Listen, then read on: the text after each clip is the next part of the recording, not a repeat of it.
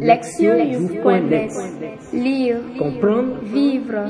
la parole de Dieu. Lire ou écouter. Chaque semaine, www.lectionnews.net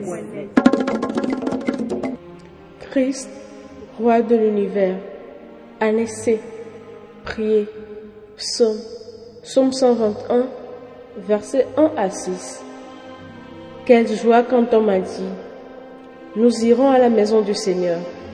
Maintenant, notre marche prend fin devant tes portes, Jérusalem. Jérusalem, te voici dans tes murs, ville où tout ensemble ne fait qu'un. C'est là que montent les tribus, les tribus du Seigneur. Là qu'Israël doit rendre grâce au nom du Seigneur. C'est là le siège du droit, le siège de la maison de David, appelé le bonheur sur Jérusalem. Paix à ceux qui t'aiment. Lire la parole. Première lecture. 2 Samuel chapitre 5 versets 1 à 3. En ces jours-là, toutes les tribus d'Israël vinrent trouver David à Hébron et lui dirent, Vois, nous sommes de tes os et de ta chair. Dans le passé déjà, quand Saül était notre roi, c'est toi qui menais Israël en campagne et le ramenais, et le Seigneur t'a dit, Tu seras le berger d'Israël, mon peuple, tu seras le chef d'Israël. Ainsi, tous les anciens d'Israël vinrent trouver le roi à Hébron. Le roi David fit alliance avec eux à Hébron devant le Seigneur. Ils donnèrent l'onction à David pour le faire roi sur Israël. Deuxième lecture, Colossiens chapitre 1, versets 12 à 20. Frères, rendez grâce à Dieu le Père qui vous a rendu capable d'avoir part à l'héritage des saints dans la lumière.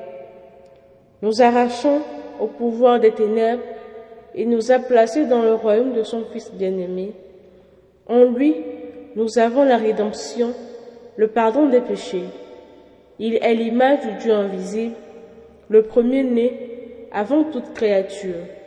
En lui, tout fut créé dans le ciel et sur la terre.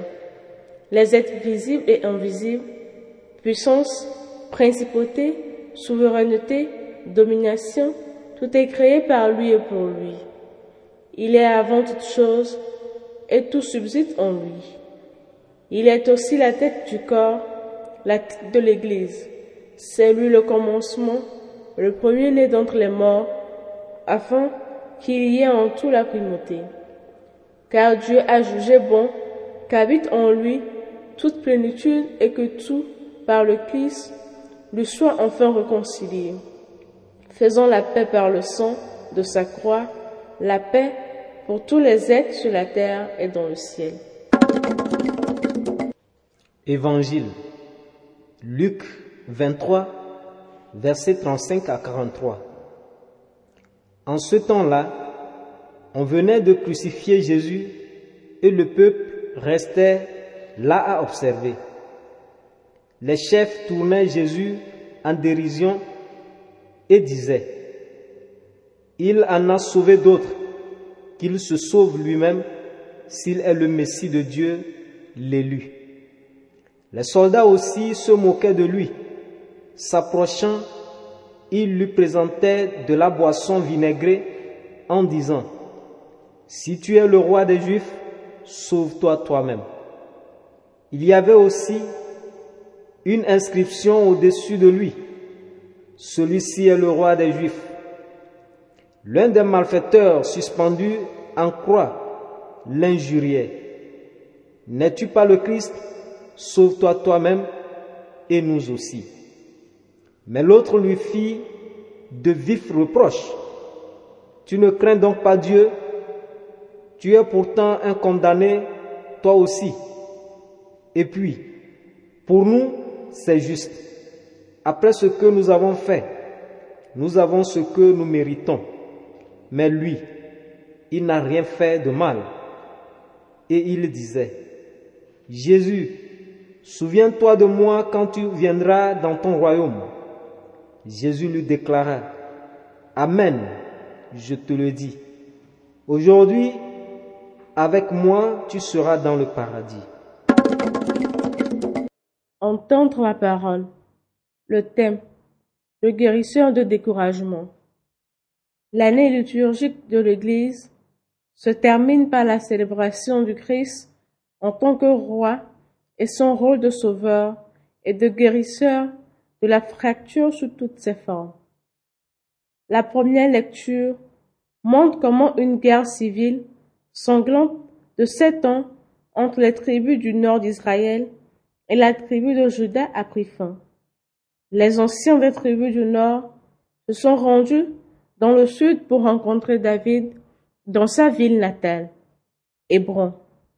Malgré et au-delà des loyautés tribales et des intérêts politiques, ils ont compris que David était la meilleure personne capable de restaurer l'unité et la sécurité de la nation. Les qualités de David ont déterminé que Dieu l'avait choisi pour le rôle de roi. David avait vaincu le géant Goliath et mené les soldats israélites dans la guerre contre les Philistins sous sol.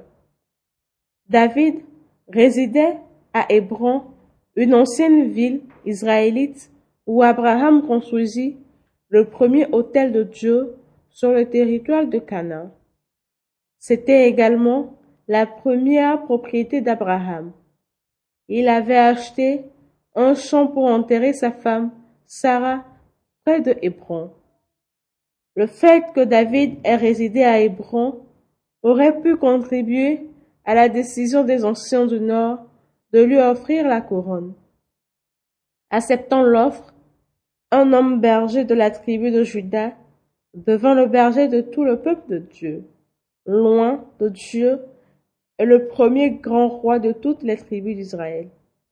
En tant que roi, David a fait de l'unification et de la consolidation de sa nation son objectif principal. Il a établi Jérusalem comme capitale de la nation et a apporté l'arche de l'alliance à la ville. Il en fit un sanctuaire et organisa le culte de Dieu afin que toutes les tribus s'y réunissent pour honorer leur Dieu par des prières et des sacrifices. Cela a grandement aidé à guérir les divisions et les blessures douloureuses du passé.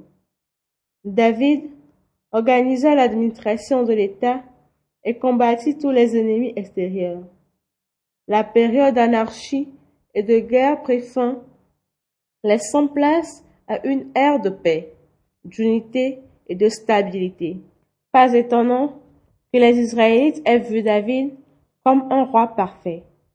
Les générations suivantes, à une époque de chaos et de troubles, prirent David comme modèle pour un futur roi parfait, le Messie qui sauverait la nation et guérirait toutes les fractures et les divisions.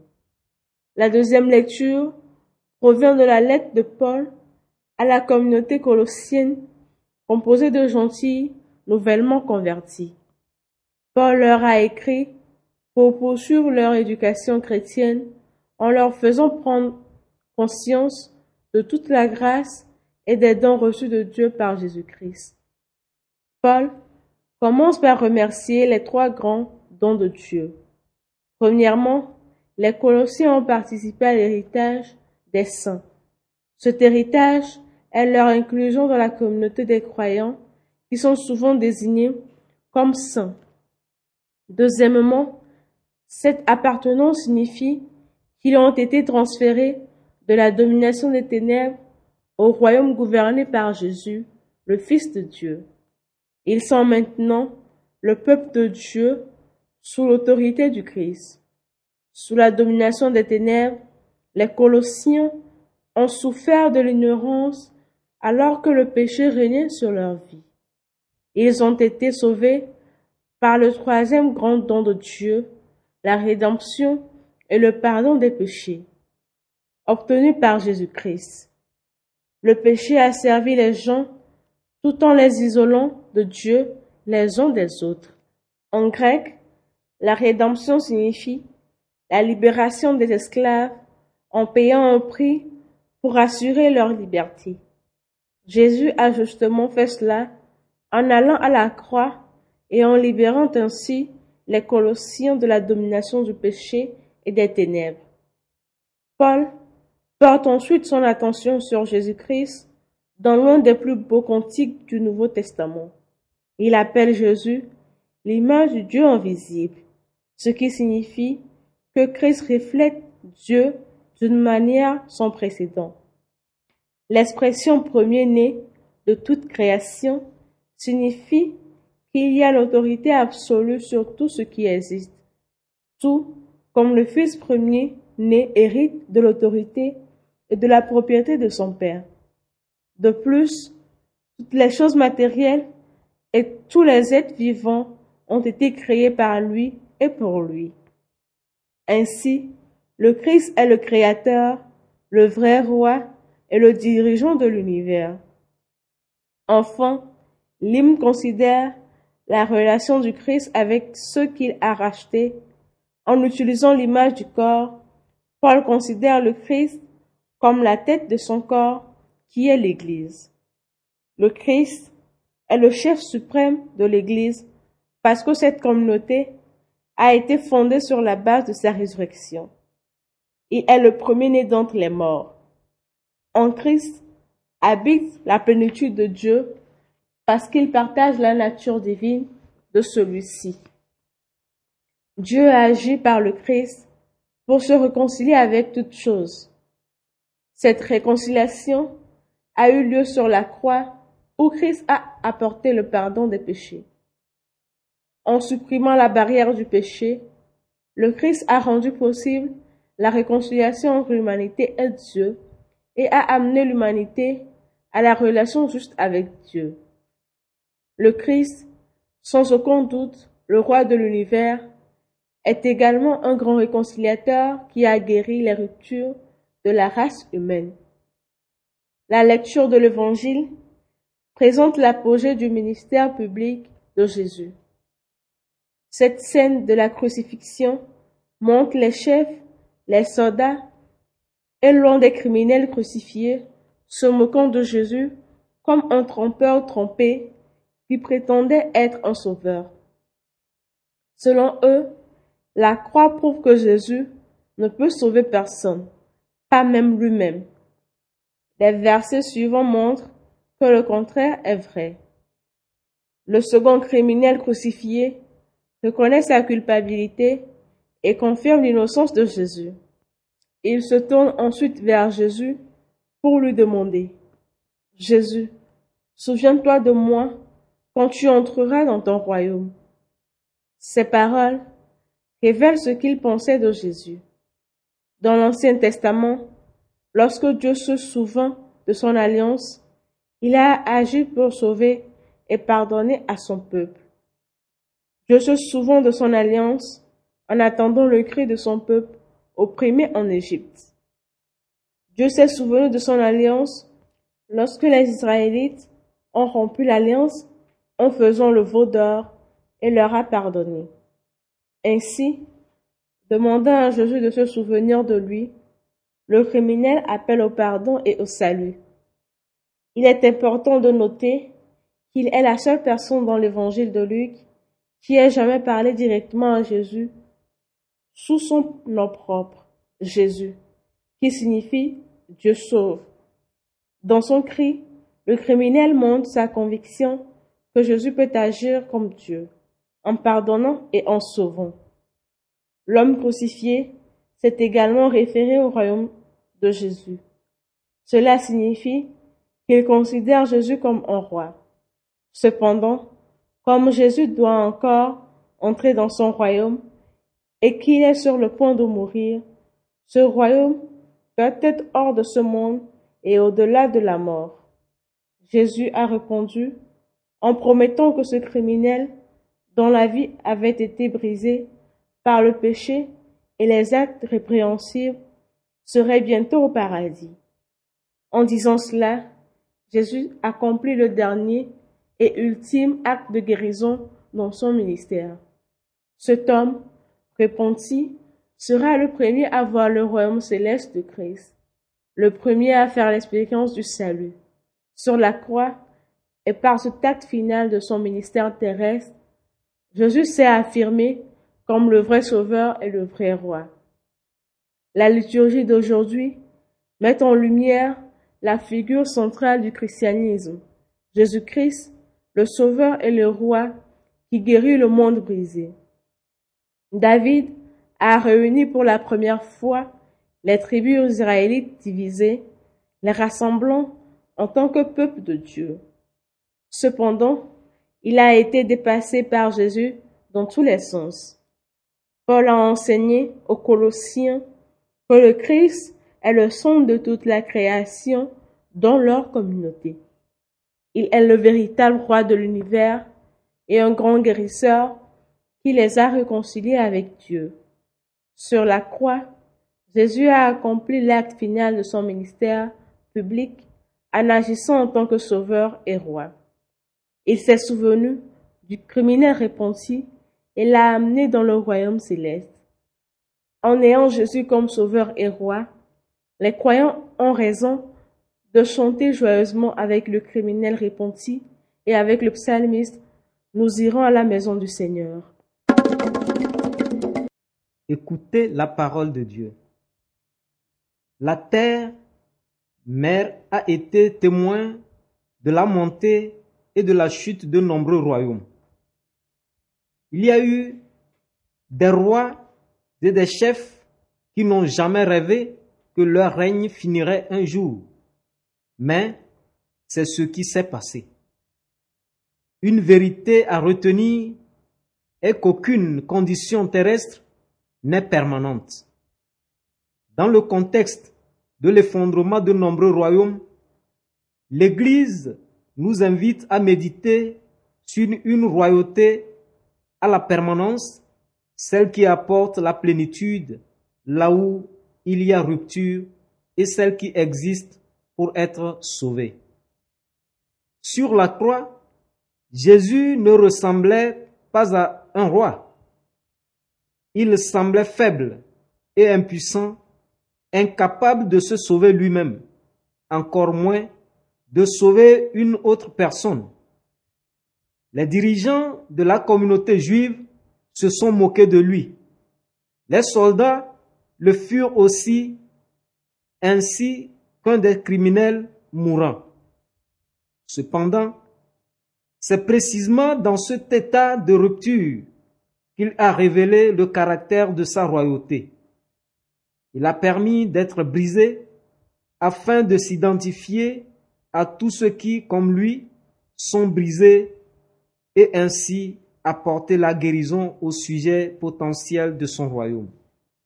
L'un des criminels moulants, à la dernière heure de sa vie, adressa une profonde requête à Jésus.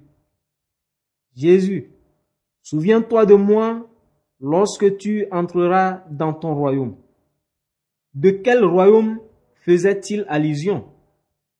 La lettre aux Colossiens nous donne un indice. Il nous a sauvés du pouvoir des ténèbres et nous a transférés dans le royaume de son Fils bien-aimé, en qui nous avons euh, la rédemption, le pardon des péchés.